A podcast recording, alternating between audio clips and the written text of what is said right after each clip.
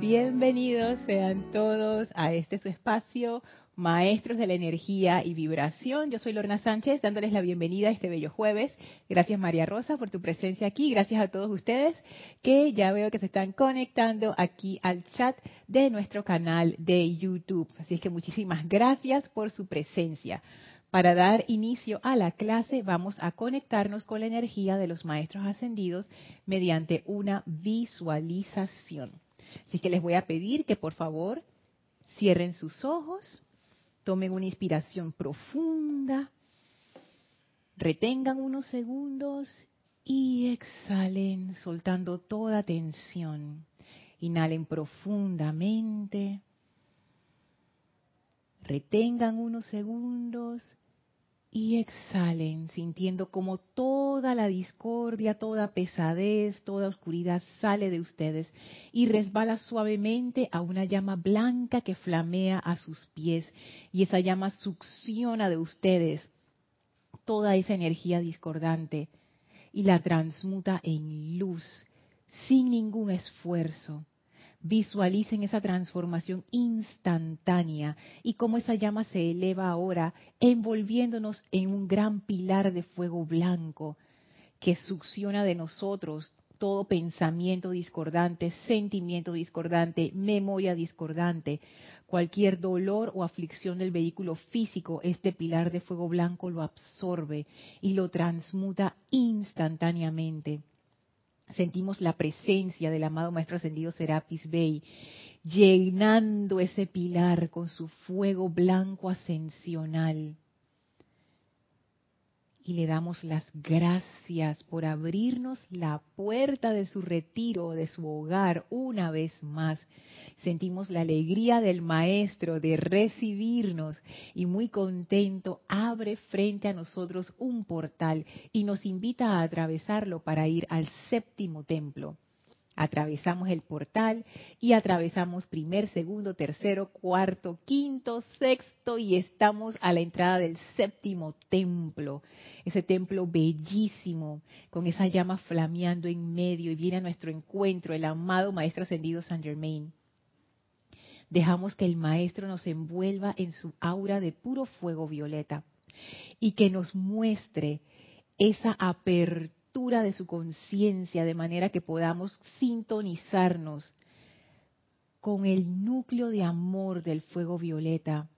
Permitimos que la conciencia del Maestro se vierta a través de nosotros, dándonos la comprensión de esa maestría para usar el fuego violeta, de esa maestría para hacer el orden divino a través del amor divino en nuestras vidas, en nuestros mundos. Y vamos a permanecer llenos de gratitud con el Maestro en este estado de comunión espiritual mientras dura la clase, sintiéndonos dentro de la presencia luminosa del amado Maestro ascendido Saint Germain, tomamos ahora una inspiración profunda, exhalamos y abrimos nuestros ojos. Bienvenidos a los que se acaban de conectar a este su espacio, Maestros de la Energía y Vibración. Bienvenida María Rosa, gracias por estar aquí presencialmente. Bienvenidos a todos ustedes, hermanas y hermanos, que se están reportando a través del chat de YouTube. Y quiero aprovechar este momento para saludarlos a Naila hasta Costa Rica, a Flor hasta Puerto Rico. Bendiciones, Flor a Sergio y Estela hasta Tucumán, Argentina, a Diana hasta Bogotá, Colombia, Caridad hasta Miami, Maricruz hasta Madrid, España, Marian hasta Santo Domingo. Y me da risa, Marian a veces siempre abre con una pregunta. Saluda y después la pregunta. ¿Cómo los maestros ascendidos definen el odio? Dale, lo vemos ahorita. Naila dice, imagen y audio perfectos. Gracias, Naila. Hola, Leti. Saludos hasta Dallas, Texas. Dice Naila, saludos a María Rosa. A ver si estás. Ajá. Hola, hola. te, agarré, te agarré comiendo. Lisa, saludos hasta Boston, bendiciones, amor sanador y liberador, gracias. Adriana Rubio, saludos hasta Bogotá. Patricia, bendiciones hasta Santiago de Chile. Hola Tere, Dios te bendice a ti, a Miguel, hasta Veracruz, México. Mariam Harp, hasta Buenos Aires, saludos. Hola David, bendiciones hasta Managua. María Vázquez, bendiciones hasta Florencia, gracias por ese corazón de fuego violeta. Hola Nora, saludos hasta Los Teques, Venezuela. Mavis, bendiciones hasta Córdoba, Argentina. Y Rosaura, bendiciones aquí cerquita en Panamá. Y Vicky, bendiciones también. Hoy Vicky está en remoto. Bendiciones a Vicky. Dice, bendiciones de luz y amor a todos mis hermanos de Serapis Bay de Panamá y el mundo. Ay, qué linda. Ay, también quiero agradecer a Yari, que también nos acompaña hoy presencialmente. Y recuerden, bueno, y si no saben, les informo, este domingo hay servicio de transmisión de la llama de la resurrección. Vamos a resucitar. Así es que este domingo, ocho y media AM, hora de Panamá. Están todos invitados. La transmisión va a ser a través de este mismo canal, canal de YouTube. Así es que bueno, tenemos ese encuentro con la amada Madre María y el Maestro Ascendido Jesús, con el Arcángel Gabriel, la Arcangelina Esperanza, o sea que no se lo pierdan, esa energía de resurrección es tremenda y yo anticipo que va a ser unos 30 días así como que si ascensión estaba intenso, ahora con resurrección, no sé ni qué va a pasar. Y por favor, cuando reporten su sintonía en el servicio de transmisión de la llama, hagan el reporte con su nombre completo, porque a veces no nos ponen el nombre completo de que David de Argentina. Ay, por micrófono. Bendiciones. Y si son grupos, por favor pongan quienes están con ustedes, porque nos dicen grupo eh, Lady Nada, un ejemplo. Y no, a veces no conocemos quiénes son los que están presentes. Correcto. Ahí es presente. Gracias, Yari. Sí, porque aquí eh, en estos momentos estamos haciendo el reporte de sintonía a nivel individual. Así que pónganos ahí quiénes son los que están conectándose y ya nosotros los apuntamos acá. Así es que bueno, estamos en preparación para las grandes fiestas del servicio de transmisión de la llama de resurrección. Y hoy a ver si antes de comenzar, ay, Laura, bendiciones hasta Guatemala. Dice Naila, saludos a Yariela. Aquí las chicas contentas cuando les mandan saludos. Blanca Uribe, saludos Blanca hasta Bogotá, Colombia, bendiciones. Y bueno, primero que todo quiero agradecer nuevamente a las hermanas y hermanos que vinieron al encuentro. Estos cinco días que no hubo transmisión es porque estábamos en un encuentro especial de Semana Santa aquí en la sede del grupo y eh, vinieron hermanos de otros países a compartir con nosotros. Fue la verdad bien fabuloso. Así es que saludos a todos los hermanos que participaron. Es más, en el canal, no sé si se habrán dado cuenta, hay un video que hizo Cristian sobre toda la actividad. Ahí pueden ver todo lo que pasó, o un, pedacito de lo que pasó. Así es que, y dar, dar em, hacerse una idea, pues, de, de qué fue lo que vivimos en ese momento. Por supuesto que son las actividades externas, ¿no? Lo que está en el video. Con respecto a la actividad interna, fue, fue muy interesante. Fue un encuentro con el maestro ascendido Saint Germain. Para mí fue una, ni siquiera voy a decir revisión, ni una, una revisita de lo que ya yo sabía, fue algo totalmente diferente. Yo siento que el maestro abrió como otra dimensión de lo que ya todos habíamos leído en Pláticas del Yo Soy e Instrucción de un Maestro Ascendido, que fueron los dos libros que estudiamos en el encuentro. Y yo la verdad, todavía yo no he desempacado esa maleta, eh, Yari. Yo podría decir que fue un reencuentro y de expansión de conciencia. Así mismo fue, así mismo fue. Fue un reencuentro con la enseñanza del maestro, pero ya nosotros teníamos otra conciencia. Entonces cuando vimos esa, esa enseñanza de nuevo, era diferente. Entonces fue, sí. Para bien, dice Yari. Yari aclara, pero para bien.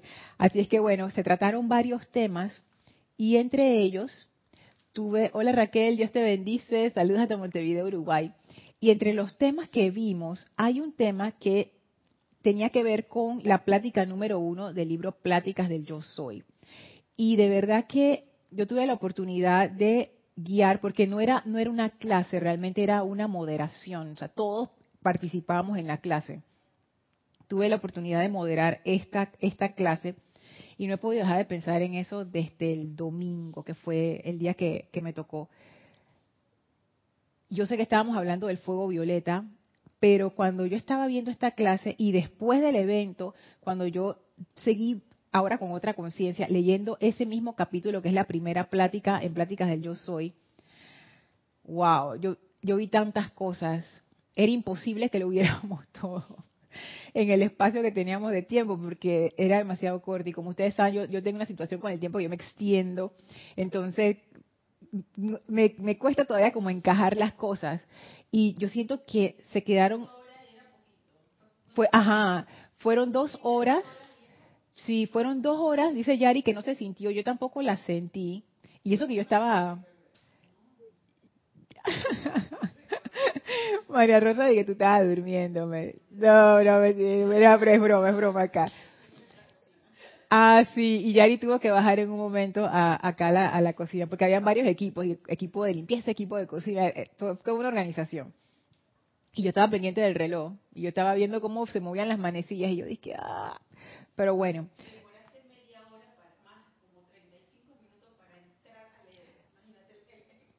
Dice Yari que demoró de 35 minutos de introducción antes de entrar en el tema. ¿Ves? Por eso ya no me alcanzó el tiempo. Es que, no sé, estas cosas me emocionan, hablo demasiado. Y, miren todo el tiempo que ha pasado, ya ha pasado 13 minutos y todavía no hemos entrado en el tema. Gracias, Yari.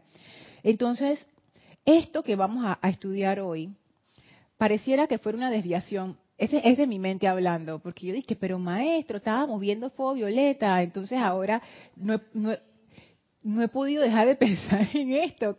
El maestro dice, ¿cuál es tu problema, Lorna? Ey, estamos bajo la radiación en el séptimo templo, Saint Germain, como dice Yari. ¿Esto de quién es? Maestro ascendido Saint Germain es la misma línea y en una de las clases anteriores recuerdo que llegamos a esa, no, no, fue una conclusión, una hipótesis que a, a mí me quedó resonando bastante y es que el fuego violeta tiene esa, como una de las cualidades, esto es hipótesis, una de las cualidades que pude como, como sentir con ustedes en la clase fue esa cualidad como de la maestría. A mí me parece que el fuego violeta tiene mucho que ver con la maestría. Es que es una llama tan espectacular. Uso maestro del fuego violeta que lo trajimos en una de las clases. Y no solo eso, sino que el fuego violeta es una herramienta de liberación kármica. Y como tal, es algo súper poderoso. O sea, yo no tengo que esperar a terminar mi encarnación yo lo puedo ya. Eso acelera nuestra evolución enormemente. Y para que esa liberación tenga lugar, yo necesito comprender ese gran misterio de la transmutación. Las causas, los núcleos, los efectos, qué es lo que se transmuta, toda esa parte. Cómo se maneja la energía, cómo el fuego violeta cambia la energía. Y todo eso nos lleva de vuelta a esa maestría sobre la energía. Entonces yo veo que esta primera plática, cuando yo la estaba leyendo y releyendo, yo digo, mm, mm, esto es, o sea, no solamente este primer párrafo de Dios en acción, que yo comentaba que yo sentía que en este párrafo era como, como la totalidad de la ley para ser feliz. O sea, si uno quiere ser feliz, en, ese primer, en esos primeros párrafos de pláticas de yo soy, el maestro puso qué era lo que uno tenía que hacer. Pero el resto de la plática habla más acerca del cómo y da otras instrucciones. Y yo digo, no, esto, esto yo lo quiero traer a la clase. Y va a ser parte de nuestro tránsito por el séptimo templo. Y esta vez, a diferencia de las otras veces, que siempre lo digo y nunca lo hago, pero esta vez lo voy a hacer, voy a leerles las partes que más me llamaron la atención vamos a pasarlo todo por encima y entonces en las siguientes clases vamos a ir como desarmando. Ese término me gustó, lo aprendí en el, en el encuentro de, la charla de Emilio y con Vane también. Vamos a ir desarmando los conceptos que tenemos sobre, sobre tantas cosas. O sea, para mí esto fue una clase de descubrimiento. Fue una clase de, no, no solamente fue un descubrimiento intelectual, fue una clase como de apertura. Y fíjense que el sentimiento que me dejó la clase, porque a veces que uno da una clase y uno queda así como bollante, y ese no fue el sentimiento con el que yo terminé la clase. Y yo quedé como que, wow, yo conozco este sentimiento. Y ese sentimiento a mí me entra cuando empiezan a, moverse las, las placas tectónicas internas, cuando hay como un cambio, algo se está moviendo dentro de mi conciencia, que yo todavía no soy tan consciente de eso, pero es como una incomodidad extraña, pero no es algo malo, es simplemente como que yo reconozco esos sentimientos. Yo dije, mm, esta clase definitivamente es importante, ya me cambió, me está transformando y ahora con ustedes yo voy a comprender qué es lo que esa clase está transformando en mí y hacia dónde está llevando mi conciencia con la esperanza de que esto también les sea útil a ustedes y con la motivación, no sé si decirle egoísta o oculta, de que ustedes también me ayuden en esa transformación y compartan conmigo su sabiduría, sus comentarios, sus preguntas y así como que nos vamos nutriendo más. Micrófono, micrófono. Inicia desde el, desde el no es la bendición, ¿cómo es? La invocación. La invocación. Ahí, ya desde ahí uno entra es que esta invocación yo la chequeé, yo la iba a hacer antes de la clase, pero ahí estaba hablando de, colocar a los seres humanos en posiciones del gobierno, entonces como que sí, sí, pero leo un pedacito que sí está como quien dice, eleva, eleva. Dice el maestro en su invocación, infinita y magna presencia, principio omniabarcante de la vida, te alabamos y te damos gracias por tu maravillosa actividad a través del ser externo. De tu poderosa esencia emana todo lo que es y que la humanidad entienda que tú eres eternamente autosostenida. Magno y activo principio de la vida surge en la actividad externa de la humanidad y manifiesta tu suprema justicia ahora por doquier. Ay, me encanta. ¿Qué palabra me mueve ahí? Autosostenida. Autosostenida. A mí lo que, lo que, en lo que se improgó mi conciencia fue las dos veces que él dijo tu maravillosa actividad a través del ser externo y la otra que dijo mmm, surge principio de, la vida surge en la actividad externa de la humanidad. Eso fue lo, las dos cosas que a mí me, me enfocaron, ¿no? esa manifestación de la presencia a través de la actividad externa. Entonces, vamos a, a ver qué nos dice el maestro. Pláticas del Yo Soy, página 1. La vida en todas sus actividades manifiestas por doquier es Dios en acción y es sólo por no comprender la aplicación de pensamiento y sentimiento que la humanidad interrumpe constantemente el flujo puro de esa esencia perfecta de vida, la cual de no encontrar obstáculos expresaría de manera natural su perfección por doquier. La tendencia natural de la vida es amor, paz, belleza, armonía y opulencia. A la vida le resulta indiferente quien la utilice y surge constantemente para verter más de su perfección en la manifestación, siempre con ese proceso elevador que le es inherente. estos párrafos son como el inicio o el contexto de todo lo que viene después. Y lo que a mí más me impresionó, ese fue el párrafito que vimos en las dos horas, imagínense. Lo que a mí más me impresionó de este párrafo es que el maestro dice, y es solo por no comprender la aplicación de pensamiento y sentimiento que la humanidad interrumpe constantemente ese flujo puro de, la, de esa esencia perfecta de vida. O sea que nosotros interrumpimos el flujo, el flow. Nosotros mismos con nuestra, nuestra no comprensión y eso es lo que a mí me parece interesante. O sea, no son nuestros pensamientos y sentimientos el problema, ese no es el problema. El problema es que nosotros no comprendemos la aplicación de esos pensamientos y sentimientos. La aplicación que es el uso consciente de algo. No comprendemos cómo usar conscientemente nuestros pensamientos y sentimientos. Claro que los usamos, pero inconscientemente.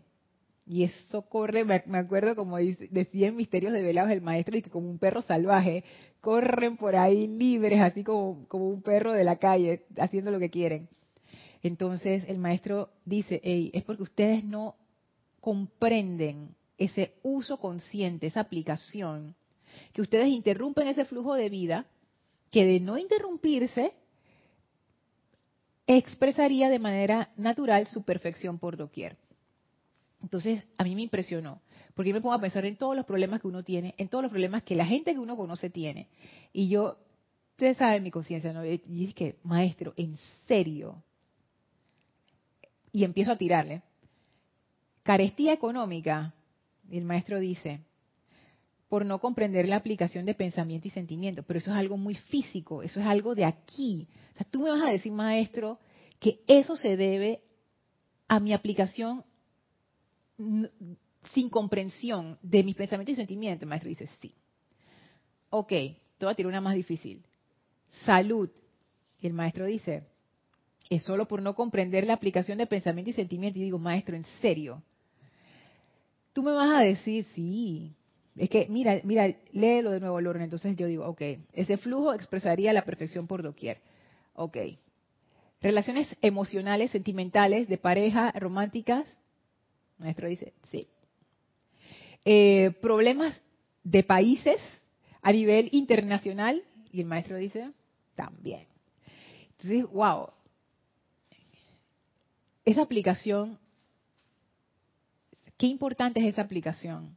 Qué importante es nuestra comprensión, mejor dicho, la comprensión de esa aplicación porque en esa comprensión está nuestra maestría y está nuestra liberación.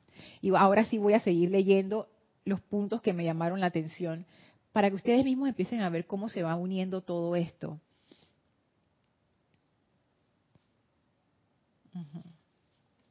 Dice el maestro, estoy en la página 3. Ahora bien, amados estudiantes, ¿acaso no pueden ver que cuando dicen estoy enfermo, están invirtiendo este principio de vida, que naturalmente es toda perfección, recalificándolo así mediante su ignorancia con algo que le, es ajeno. A lo largo de incontables centurias de testarudos malentendidos, la humanidad ha cargado la propia atmósfera de a su alrededor con falsedad e irrealidad pues no necesito decirles que cuando dicen estoy enfermo, le están levantando un falso testimonio a su divinidad, la cual no puede enfermarse. ¿Les suena duro esto? Y dije sí, pues, oye. Y sigue diciendo el maestro. Entonces los exhorto a que lo reconsideren y podrán ver la clase de bendición y liberación que puede ser para ustedes. Esta, esto, y esa pregunta está aquí en el libro. ¿Les suena duro esto? Porque el maestro entiende, por supuesto que tú me dices algo así y yo, por ejemplo, tengo un familiar en el hospital, vamos a decir ejemplo, y yo escucho esto y yo yo hasta puedo montar en, en, en cólera, que ¿cómo tú me puedes decir eso? Tú mira, mira, no sé, esta persona cómo está y tú me vas a decir que entonces e, eso es mentira, entonces ¿dónde está la verdad y por qué esa persona no se cura ya pues? Entonces el maestro dice, ¿Te suena duro esto, Lorna? Entonces te exhorto a que lo reconsideres. O sea, dale, dale un par de vueltas más. Y podrás ver la clase de bendición y liberación que puede ser para ti. Entonces aquí hay como un, como un secreto, no un secreto, aquí hay una clave sigue diciendo el maestro, en el nombre de Dios les pido, amados estudiantes, que dejen de utilizar esas expresiones equivocadas de su deidad, de su divinidad, ya que les será imposible alcanzar la liberación en tanto que continúen actuando así. O sea, ya que el maestro se está poniendo como más, más puntual. Y entonces aquí nos está hablando de cuál es el efecto de ese uso irreflexivo de las palabras, que eso viene de tu pensamiento, porque uno habla de lo que uno tiene en la cabeza, ¿no? Entonces, él dice, les será imposible alcanzar la liberación en tanto que continúen actuando así. Es poco lo que yo pueda insistirles en que cuando realmente reconozcan y acepten la magna presencia de Dios en ustedes, definitivamente desaparecerán todas las condiciones adversas. Eso, o sea, a, mí esto me, o sea, desde mi, desde mi ser externo, a mí me impresiona que el maestro tenga la osadía de decir esto y de ponerlo impreso en un discurso, en un libro. Ustedes, ustedes saben la promesa que eso es. cuando realmente reconozcan y acepten la magna presencia de Dios en ustedes, definitivamente, definitivamente desaparecerán todas las condiciones adversas. Y me acuerdo que uno de los comentarios que hubo durante la moderación de esta clase fue un comentario de Ana Julia, donde ella trajo ese sentimiento que algo que ella había estado pensando mucho tiempo y era que ella sentía que nosotros realmente no hemos no hemos llegado a esta realización de la presencia. Sí, todo el mundo tiene experiencias aquí y allá, pero Ana decía, yo siento que cuando nosotros realmente veamos esa presencia o reconozcamos esa presencia, no me acuerdo la palabra específica que usó, eso va a ser suficiente para que nosotros soltemos nuestra atención del mundo externo. Y yo concuerdo con Ana, porque eso es algo que, el maestro dice, no me acuerdo si es aquí o en otro libro, él dice, creo que es en la mágica presencia, que él dice, mira, cuando ustedes vean a su presencia, aunque sea por unos instantes, eso va a ser suficiente. Y ustedes nunca más van a volver al mundo, nunca pero es, ese evento tiene que pasar. Y él también dice, no me acuerdo si es aquí o en instrucción de un maestro ascendido, que eso le pasa a todos los estudiantes de él. Y yo me imagino que le pasa a todos los estudiantes de los maestros. eventualmente llegamos a ese punto en donde vemos la presencia. Por supuesto que el maestro lo está diciendo en función a nuestros sentidos físicos. O sea, yo no sé si eso va a ser una experiencia física, no sé si va a ser una experiencia interna, pero de lo que sí sé es que va a ser algo tan definitivo que en nuestras vidas va a ser antes y después ajá, es, como ese sentir, esa, pero algo que después que tú pasas por ahí, tu conciencia es como que se reorienta y ya nunca más vuelve a caer. Pero vuelve a caer en qué? O sea, ¿qué es lo que esa visión de la presencia hace? Que como que nos saca de la ilusión. ¿Qué es? Entonces, más adelante él habla de eso. Dice, Dejen ya, les digo, de darle poder a las condiciones externas, personas, lugares o cosas, y en el nombre de Dios, cada vez que se encuentren comenzando a decir, estoy enfermo, no tengo dinero, no me siento bien, inviertan instantáneamente esta condición fatal para su progreso. Y en silencio afirma con toda intensidad, con toda la intensidad de tu ser, que yo soy es toda salud, toda opulencia, toda la perfección, felicidad, paz y todo el poder para reconocer la perfección en sí mismos y en cualquier lugar. Entonces, en esta parte, a mí lo que me viene a la mente es que uno puede ver esto y decir, ajá, ok, yo voy a, yo voy a repetir, entonces yo soy toda salud, me estoy muriendo, pero yo soy toda salud, no tengo nada, yo soy toda la opulencia, o sea, estoy bien, pero yo soy que perfección, felicidad, paz, yo soy, yo soy. Entonces, eso se puede convertir como, como en una aplicación superficial. Y yo siento que esa no es la aplicación de la cual el maestro está hablando. O sea, uno puede utilizar esta enseñanza para escapar también, como escapismo. Y el mismo maestro San Germain te dice, no puede escapar. Entonces, yo digo, pero usted cómo uno hace eso? Porque es mentira que uno puede convencer a su mente de algo que uno piensa que no es así. Si uno está totalmente identificado con con una enfermedad, con una apariencia de enfermedad, con una situación, y tú empiezas a, decir lo contrario, eso no es suficiente, porque es de que mente contra mente. Entonces, ¿cómo uno hace para realmente afirmar con toda la intensidad de nuestro ser el caso contrario que el maestro dice, no, ese es el caso verdadero, no la apariencia, ese cambio. Eso tiene que ver, pienso yo, y eso, y eso es algo que, que quiero ver que entre todos nosotros, porque no es que yo tenga la respuesta, pero entreveo que tiene que va por el lado de cuando hablamos de la ilusión, de reconocer la ilusión, ¿qué es esa ilusión? ¿Qué es lo que es ilusión realmente? Y darnos cuenta de eso. Sigue diciendo el maestro, cuando piensan en la expresión yo soy, quiere decir que ya saben que tienen a Dios en acción expresándose en su vida. No dejen que esas expresiones falsas sigan gobernándolos y limitándolos. Así, al recordar esta presencia invencible e inconquistable, fíjense, al recordar, mantienen la puerta abierta para que su pura e invencible esencia e inteligencia entreteja esa maravillosa perfección en la expresión externa de ustedes. Cuando piensan en la expresión yo soy, quiere decir que ya saben que tienen a Dios en acción expresándose en su vida. Tengo que admitir, muy a mi pesar, que yo todavía no tengo esta, esta, esta comprensión que ahora veo, o sea, esto no lo había visto y ahora lo veo, o sea, que cuando digo yo soy, todavía me falta ese saber que es Dios en acción expresándose en mi vida. Y yo creo que eso tiene que ver con que nosotros los seres humanos vivimos como en el, como en el mundo de la mente. Si, lo pudiéramos ver como bien sencillo, pudiéramos ver tres niveles. Está el nivel físico, el nivel mente-sentimientos, que es como el nivel psicológico, sí. Y está, para simplificarlo, el nivel espiritual, vamos a decirle, el nivel espiritual donde está la presencia y no sé qué. Y yo siento que la humanidad está repartida entre el nivel físico y el nivel de la mente.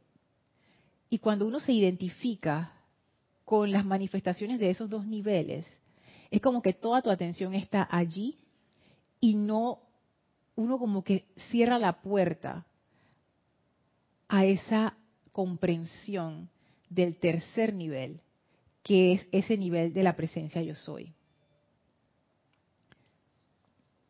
A ver acá.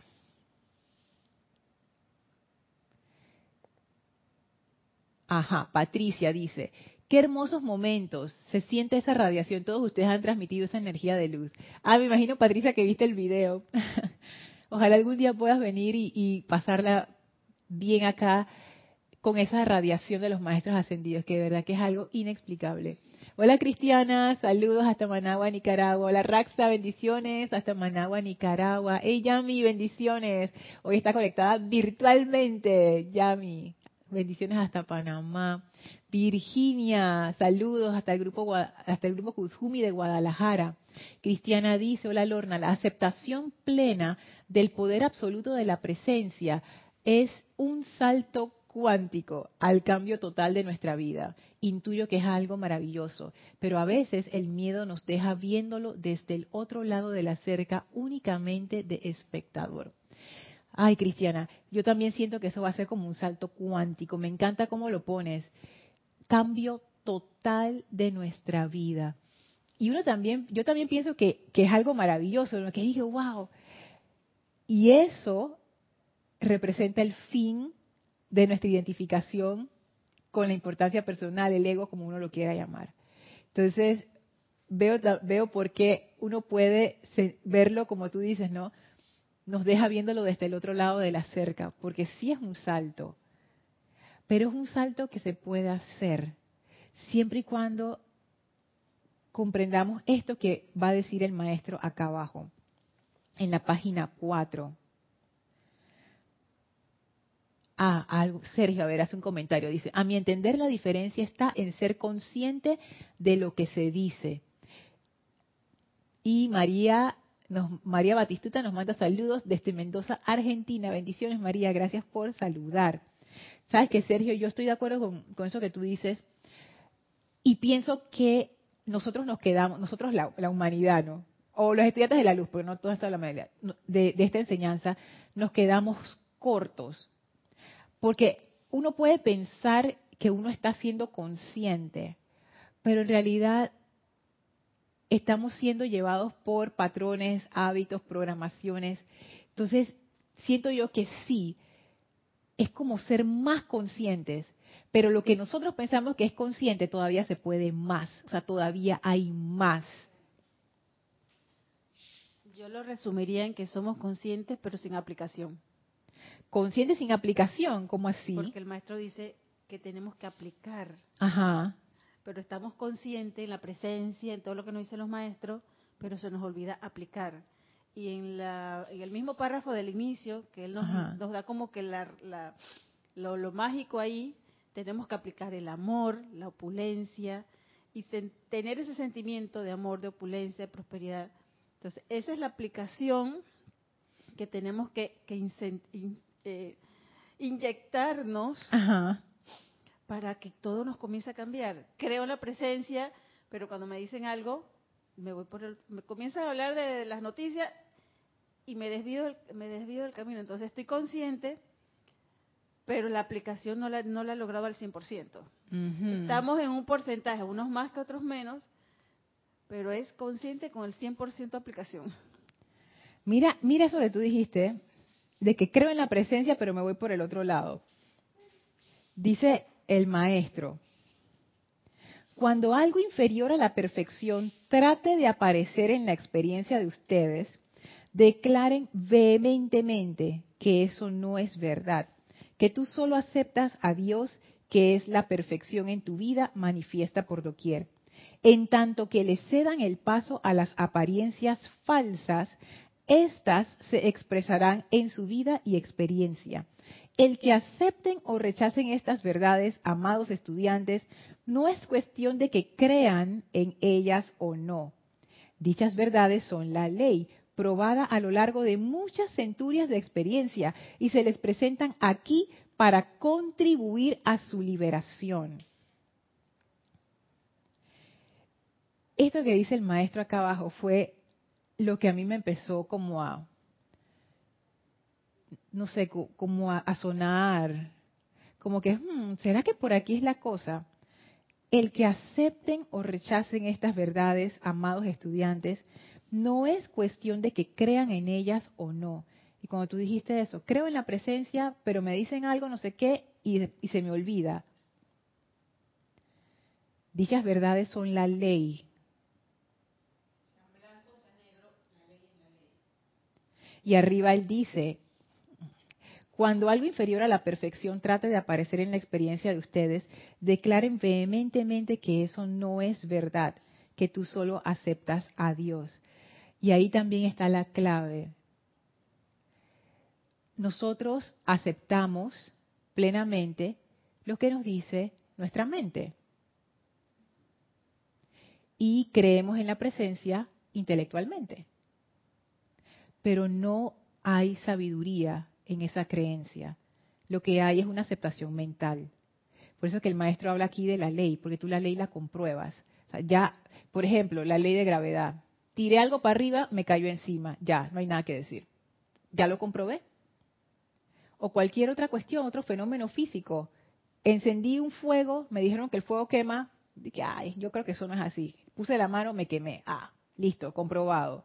Ya lo sé. Yo no voy a volver a poner la mano en el fuego nunca más. ¿Quién de ustedes pone la mano en el fuego? A menos que alguien sea piromaníaco. Pero ¿quién de ustedes pone la mano en el fuego? Desde la primera vez que ustedes se quemaron, ustedes supieron, mano más fuego, mala idea, dolor. No. Y nunca lo, lo hacemos de nuevo. ¿Quién de ustedes se tira a la calle cuando vienen los carros? Ninguno. Porque ya ustedes saben lo que va a pasar, ¿no?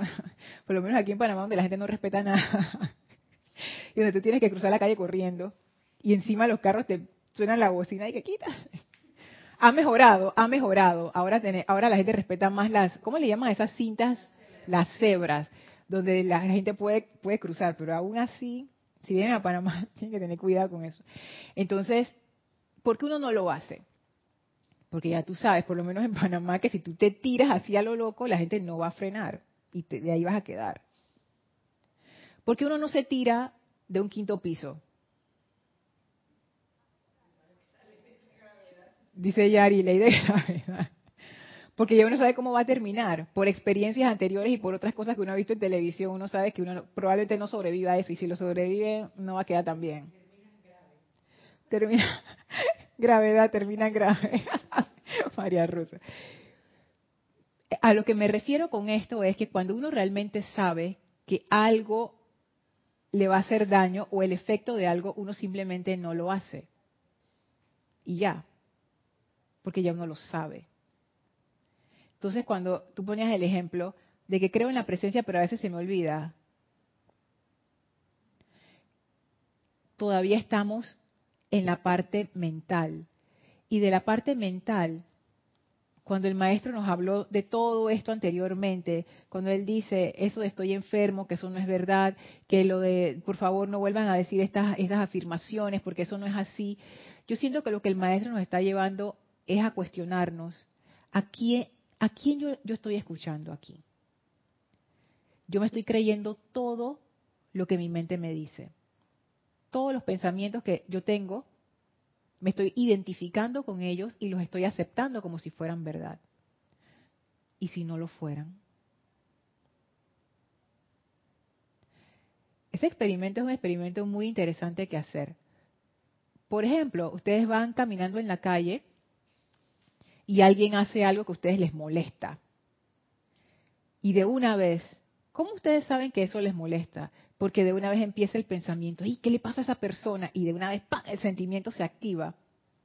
Yo ahí estoy aceptando ese pensamiento como si fuera verdad. Y es más, yo incluso puedo decir que yo estoy pensando eso. Pero eso simplemente es un pensamiento.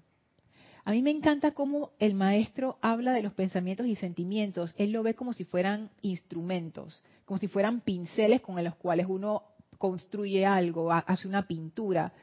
Igual, él habla de los vehículos como eso, vehículos, son instrumentos. Vehículos, es más, vehículos tiene la connotación de que tú los manejas, alguien maneja eso. ellos por sí solos no hacen nada, ellos son vehículos. Y los pensamientos y los sentimientos son como quien dice los instrumentos a través de los cuales uno crea. Entonces, esa identificación con los pensamientos y esa aceptación ciega, fe ciega en lo que yo estoy pensando y sintiendo, puede ser que sea esto a lo cual el maestro se refiere, o lo que ellos hablan como la ilusión. Porque, ¿quién me está diciendo que yo me tengo que molestar por lo que acaba de pasar? Nadie me lo dijo. El pensamiento simplemente llegó. ¿Y por qué llegó? Por hábito, por una programación. Imagínense, yo he dado este ejemplo antes, imagínense que a ustedes les molesta algo, pero cada vez que alguien lo hace, ustedes dicen, ah, no lo soporto. Y de repente pasa algo y pierden la memoria. Ya, Violeta, pero sigan el ejemplo. Pierden la memoria. Ya. Y la, y la persona, y hay una persona ahí y hace justo lo que a ustedes siempre les molestaba. Pero como ya no hay memoria de eso, les molestaría. Porque como la memoria no está, nada se activa. Entonces ahí es donde uno se pone a pensar, y que, mm, ¿será que yo estoy siendo manipulada por mis propios hábitos? Y más adelante el maestro habla de eso. estoy en la página 4 todavía. Despiértense al hecho de que sus pensamientos y sentimientos del pasado, y él encima es más específico, del pasado han construido, creado la inarmonía de su mundo en la actualidad. Y eso es todavía más fuerte. Porque el maestro me dice, Lorna, toda esa inarmonía que tú experimentas ahora, eso lo creaste con tus pensamientos y sentimientos, en los pinceles esos. Eso fue lo que tú pintaste. Tus pensamientos y tus sentimientos del pasado. Y entonces viene la cuestión, ¿cuáles son los pensamientos que yo tengo todos los días? Los pensamientos y sentimientos del pasado. Porque yo juzgo todo lo que pasa con relación a lo que ya me pasó. Y es un ciclo de nunca acabar. Entonces, de nuevo, yo estoy aceptando lo que mi mente me dice como si fuera verdad. Y esos pensamientos que no son verdad son simplemente programaciones que vienen de sepa Dios cuándo y están allí en automático, como si fueran un disco. Bueno, ahí no sé, las generaciones más jóvenes y que disco, ¿eso qué es? Un MP3 un MP3 corriendo en automático. En eso, en YouTube, a veces uno lo pone, bueno, en YouTube Music, a veces uno lo puede poner en, en loop, que se repite y se repite y se repite y se repita. Están ahí corriendo. Entonces, cuando el maestro me habla de la aplicación de pensamiento y sentimiento, y yo pienso en esto, yo digo, mm, creo que ya estoy viendo cuando el maestro dice, acá que me, gustó mucho cómo, cómo lo decía, en el nombre de Dios les pido, amados estudiantes, página 3, que dejen de utilizar esas expresiones equivocadas de su deidad, ya que les será imposible alcanzar la liberación en tanto que continúen actuando así. En otras palabras, o como yo lo interpreto, que no es necesariamente la única interpretación, pero como yo lo estoy viendo ahora, es como si el maestro me dijera, Lorna, deja de estar haciéndole caso a esos pensamientos y sentimientos. A ver, ¿qué, pensamientos y sentimientos tú le estás haciendo caso? Y cuando voy a ver y que el 99% de que, bueno, no 99%, 95% pues, discordantes. Y el maestro dice, pero ¿por qué tú estás poniendo tu atención allí? ¿Y por qué tú le estás haciendo caso? ¿Por qué tú los estás aceptando? Eso de la aceptación es cuando uno ni siquiera cuestiona, uno simplemente asume que es verdad. Pero no lo es. Porque hay muchísimas formas de ver el mundo. Lo que a mí me molesta, a María Rosa no le molesta. Lo que a Yari le molesta, a mí no me molesta. ¿Y, ¿Y cuál es verdad? Hay muchas formas de reaccionar ante un evento, muchísimas. Entonces, ¿por qué uno se tranca en una sola y uno asume que siempre ha tenido que ser así? Que mi postura es la que tiene la razón. Eso es algo de la mente. La mente siempre nos va a decir, tú tienes la razón. Pero ni siquiera es que te lo dice, es que uno lo asume. Uno sí. ya, está, ya está en, uno como hábito de crianza y de todas las vidas que tenemos y de esos eones que llevamos en esta, sí. en esta vida. Como estamos identificados con ese plano o nivel mental, no lo cuestionamos es como el pez en el agua. Yo no, yo no creo que los peces se den cuenta de que, oh, estoy en el agua. para ellos eso es transparente. De la misma forma que para nosotros el aire es transparente. De repente si llega un extraterrestre y dice, ¿qué es esto? Ni se ve nada. Pero para nosotros dice, yo, veo, yo veo bien. Sí, puede ser. Entonces, nosotros no vemos el aire, los peces no, de seguro no, no ven el agua. Para ellos eso es, no sé, como para nosotros el aire. Y nosotros no vemos a través de nuestros pensamientos. Para nosotros eso es así ya. Y como estamos identificados con nuestra mente, nunca cuestionamos si eso es real. Y, es, y eso es súper, o sea, parece una tontería, pero no es, porque cuando uno se va por ese caminito y uno empieza a hablar el hilo ese, yo me doy cuenta, por ejemplo, que toda mi personalidad, todas las expectativas, todo lo que yo pienso de mí, todas mis reacciones, todo eso está construido con pensamiento y sentimiento. Entonces, si yo empiezo a desidentificarme de eso, que dice, Lorna es así, Lorna es así, Lorna hace esto, Lorna no hace esto, al final, ¿qué queda?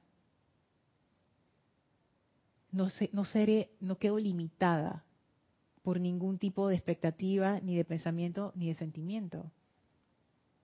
Y ahí yo empiezo a comprender esa liberación de la que habla el maestro. Por supuesto que la mente es limitada, por supuesto que el cuerpo es limitado, la presencia no lo es, pero cuando se expresa a través de un cuerpo y una mente, la expresión sí es limitada, porque estás utilizando un instrumento limitado. Sin embargo, el límite está mucho más allá de lo que uno cree que está.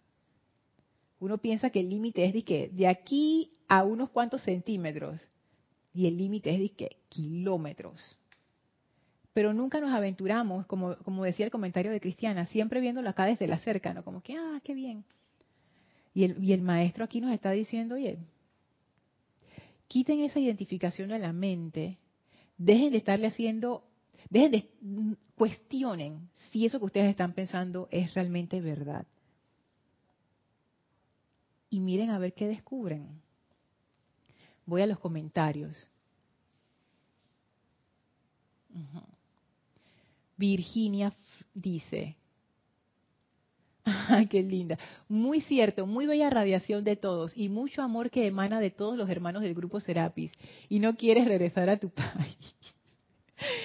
A mí me pasó eso, dice Virginia. No solamente a ti, Virginia. Gracias por el comentario. Mirta Elena, saludos hasta Jujuy, Argentina. Jonathan, saludos hasta Ciudad de México. Gracias por saludar. Celio dice, hola, bendiciones. Hay que estar consciente día a día. Quien nos separa de esa conciencia crística son la trampa de los sentidos, los cuatro cuerpos, el ego. Es un trabajo diario. Y la razón por la que eso nos separa no es porque el ego sea un problema, no es porque los cuatro cuerpos son un problema y los sentidos tampoco son problema. Si es que hubiera algún problema, es la identificación ¿Hola? O la acumulación. Ah, dice María Rosa, o la acumulación de discordia, es cierto. Porque ya tenemos como el momentum de la discordia, que son los hábitos, las programaciones, que eso ya está ahí y, nos hacen reaccionar sin que nosotros estemos conscientes. Sin embargo, recuerdo un discurso que vimos aquí hace mucho tiempo, de Elohim, creo que era Elohim Vista, donde él hablaba de la desconexión de la conciencia de la masa, y era justamente eso. Él decía, quítale tu atención a eso, o sea, desidentifícate. Si tú te desidentificas, en la, en jerga de los maestros sería, tú le quitas poder. En nuestro caso, es como que cuando tú le quitas la atención, tú te desidentificas, es como si tú lo desconectaras. Es el equivalente de desconectar algo. Tú lo desconectas. La acumulación todavía está allí. Ahí está, pero está desconectada. no te está afectando. Y el Elohim Vista decía eso. Tú te desidentificas y después a esa acumulación tú le metes llama violeta. Pero como no, se está, no está actuando a través de ti, es muchísimo más fácil. Entonces, ese esa desidentificación te hace libre, dice Yari, exactamente. Claro, porque si tú no te identificas con las cosas de la mente, las cosas del ser externo, tu atención queda libre para volver naturalmente a la fuente. Hace unos meses, unas semanas atrás pasé por algo así, por algo que me enteré que me como mujer me tenía que haber molestado mucho, pero como ya yo me había Desidentificado. Desidentificado. No sentí nada. Ni frío ni calor, no me molestó. Y al contrario, yo me sentí libre y feliz. ¿Viste? Eso me, si hubiera sido hace un año atrás, el mar de emociones aquí tuviera quizás, bueno, pero esa parte la entiendo, por esa parte que pasé, y tú dices que no es mi problema. no siento nada. Y yo era, en ese instante, entré en esa felicidad eterna que nos dice la presencia. Siéntete feliz. Pero hay que, ir, hay que irse como programando, como dice la Madre María. Dejen ir, dejen ir, dejen ir. Esa parte de dejen ir te da libertad. Sí, correcto, porque lo que nos hace sufrir no son las cosas que nos pasan, sino es nuestra interpretación de esas cosas que yo sé que eso también uno lo puede decir que no, pero hey, yo lo yo he estado examinando eso de cerca y que para ver si es verdad y hasta ahora ha resultado ser cierto.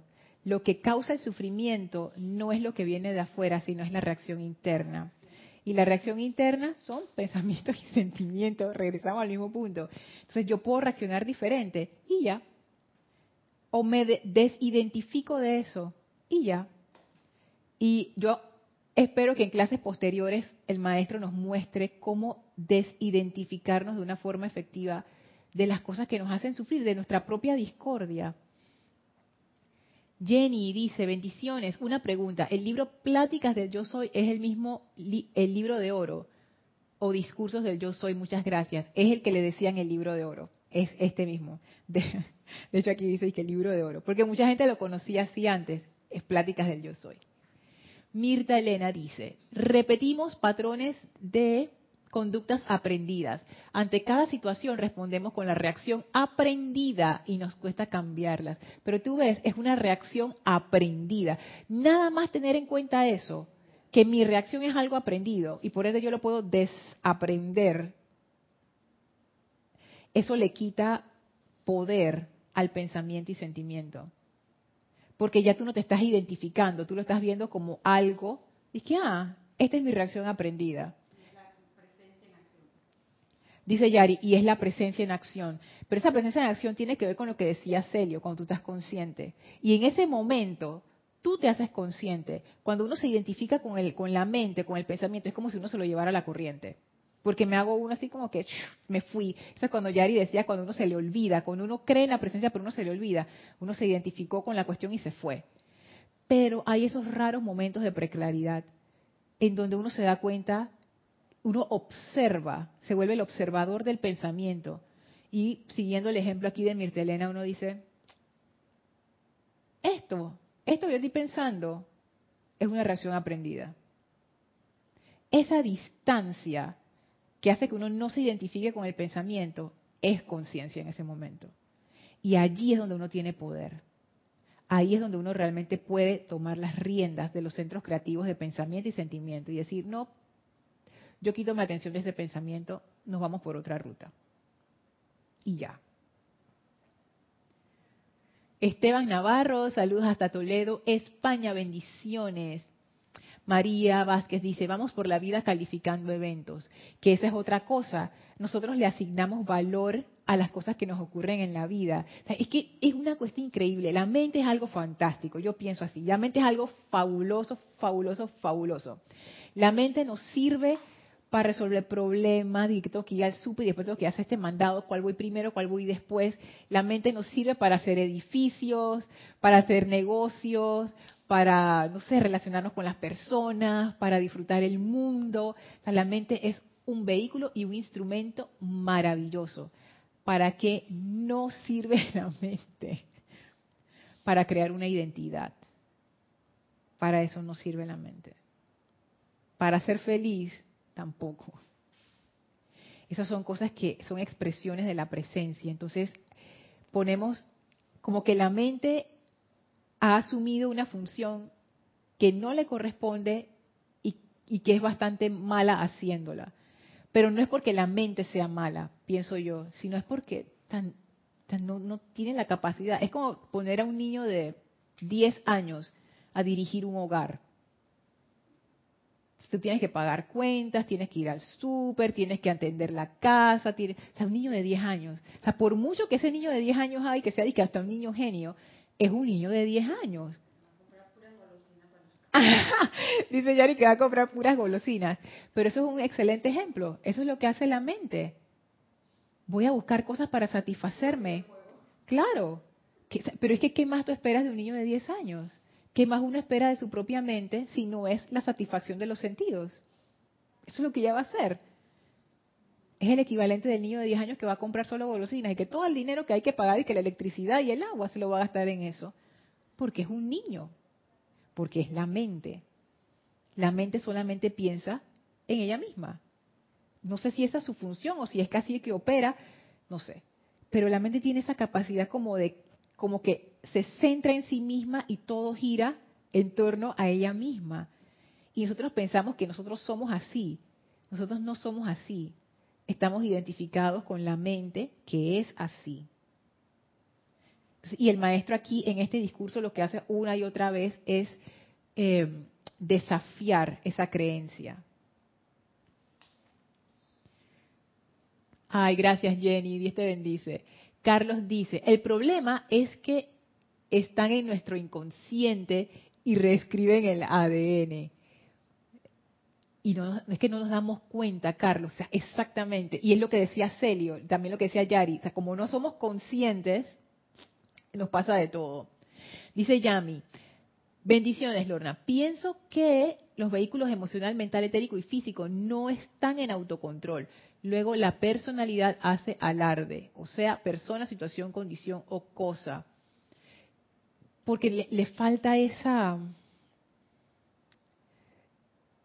como esa autoridad, eso, lo hablan mucho los maestros, no me acuerdo cuál es la palabra que, ellos usan, otra se me fue, pero es como una casa en donde solamente viven hermanos y no hay papá ni mamá. Ahí se agarran los hermanos entre ellos, los cuatro hermanos se agarran, porque no hay esa autoridad central, porque al ser todos hermanos, todos tienen la misma autoridad. Entonces, se necesita como ese, ese punto focal eso lo vamos a ver en algún momento. Fue una de las clases que vimos en el encuentro sobre el autocontrol y la autocorrección. Esa clase ah, nos abrió a todos los ojos porque nos dimos cuenta que la autocorrección no es lo que nosotros pensábamos que era. La autocorrección tiene que ver no con controlar, sino con el reconocimiento de la presencia. Y a través de ese reconocimiento es que se da el autocontrol. O sea, cuando aquí se habla de, autocontrol, cuando aquí Yami habla de autocontrol, tiene que ver con eso Marian dice, a mí me pasó que me salí de esa histeria colectiva sobre los abusos a menores. Como madre, cuando vienen noticias a mí, ya no me hace sufrir e invoco el orden divino. El miedo se fue. Que esa es otra cosa. Uno se identifica, hablamos de los pensamientos de uno. Ahora imagínate los de la masa. Y uno empieza a identificarse con todo lo que está ocurriendo, con lo que dice toda la gente. Uno empieza como a cargarse de miedo, pero es porque uno se está identificando con eso, lo está aceptando. Ahora, las cosas que están ocurriendo en los países de cada quien están ocurriendo de verdad. O sea, son situaciones que uno ve en la calle y, sí ocurren. El peligro con esta enseñanza que, que, yo veo es que uno puede agarrarlo por el lado superficial y entonces empezar a negar lo que es evidente. Yo sé que el maestro dijo eso no es verdad, no sé qué, pero hay un balance aquí. O sea, no es que uno va a convencer a su mente de que las cosas son como uno dice que son, como que el maestro dijo que yo soy la presencia, entonces yo soy la presencia, yo soy la presencia, pero tu mente cree otra cosa. La cuestión es entender dónde está la ilusión. Y la ilusión es que uno no, no cuestiona lo que la mente nos trae. Uno simplemente acepta esas cosas como si fuera verdad. E incluso cuando son situaciones como las que dice Marianne de, de, por ejemplo, los abusos a menores, no es por minimizar el problema, pero uno puede llegar a un punto como de ansiedad desmedida si uno es madre y uno ya no quiere que los niños salgan a ningún lado, que no salgan donde el amiguito, que no salgan a jugar al parque porque les puede pasar. Y en realidad, en la mayoría de los casos, nada les va a pasar. Yo no digo que no puede pasar, lo que yo digo es que hay veces que uno como que se enfoca tanto en lo negativo y los medios son tan buenos para enfocarnos en eso, que uno piensa que el mundo se está acabando y en realidad no el mundo se está acabando, es mira, es allá en ese pedacito donde hay problemas, pero el resto está bien. Y uno vive en esas ansiedades creadas para rating o para lucrar o para ganar influencia. Entonces, cuestionarse esas cosas. A ver, Raiza dice. Ay, qué lindo. Gracias, Raiza. Dice, entré para saludar. Llegué tarde y entré para saludar y bendecir la actividad. La veo completa en diferido. Bendiciones. Raiza de Maracay, Venezuela. Gracias, Raiza. Raquel dice, es practicar una reacción distinta ante una misma acción repetida o nueva para uno. Sabes que sí. Y uno puede empezar a hacer eso. Y ahí tú te vas a dar cuenta que hay muchas formas en que tú puedes reaccionar. Es más, uno lo puede agarrar hasta como, como un juego, como algo divertido. Y eso, eso empieza a romper los patrones que uno tiene de su propia mente. Dice Yami, aprender. Si te lo propones, puedes desaprender conceptos y hábitos. Desapego, totalmente. Ay, se ve borrosa la imagen, perdón. Ya, listo. Gracias, Marian. Ahora viene Marian y Mariam Harp. Hay que estar por encima de las situaciones y de todas las cosas cuando se presentan y no dentro. Ajá, hay que estar por encima de las situaciones y de todas las cosas cuando se presentan y no dentro, exacto. Esto te hace ver toda la realidad y no estar dentro de las situaciones porque te, te enreda, te enreda mal dice Mariana, más abajo, yo me manejo así y soy más, más libre y feliz en plenitud. De lo que entendí es lo que hablábamos acerca de la identificación. Uno se, es como si uno se saliera de la situación y uno la ve como si fuera un observador. Y eso te da poder, porque uno está consciente, uno no se está, uno no está perdido en los laberintos de la mente, de la mente de uno mismo. Vamos a dejar la clase hasta aquí. Todavía quedan unos, unos, unos cuantos párrafos que les quería leer y después entonces vamos a ver todo en, en detalle porque esto de verdad que es un tratado del maestro ascendido Saint Germain para lograr esa maestría sobre uno mismo. Sí.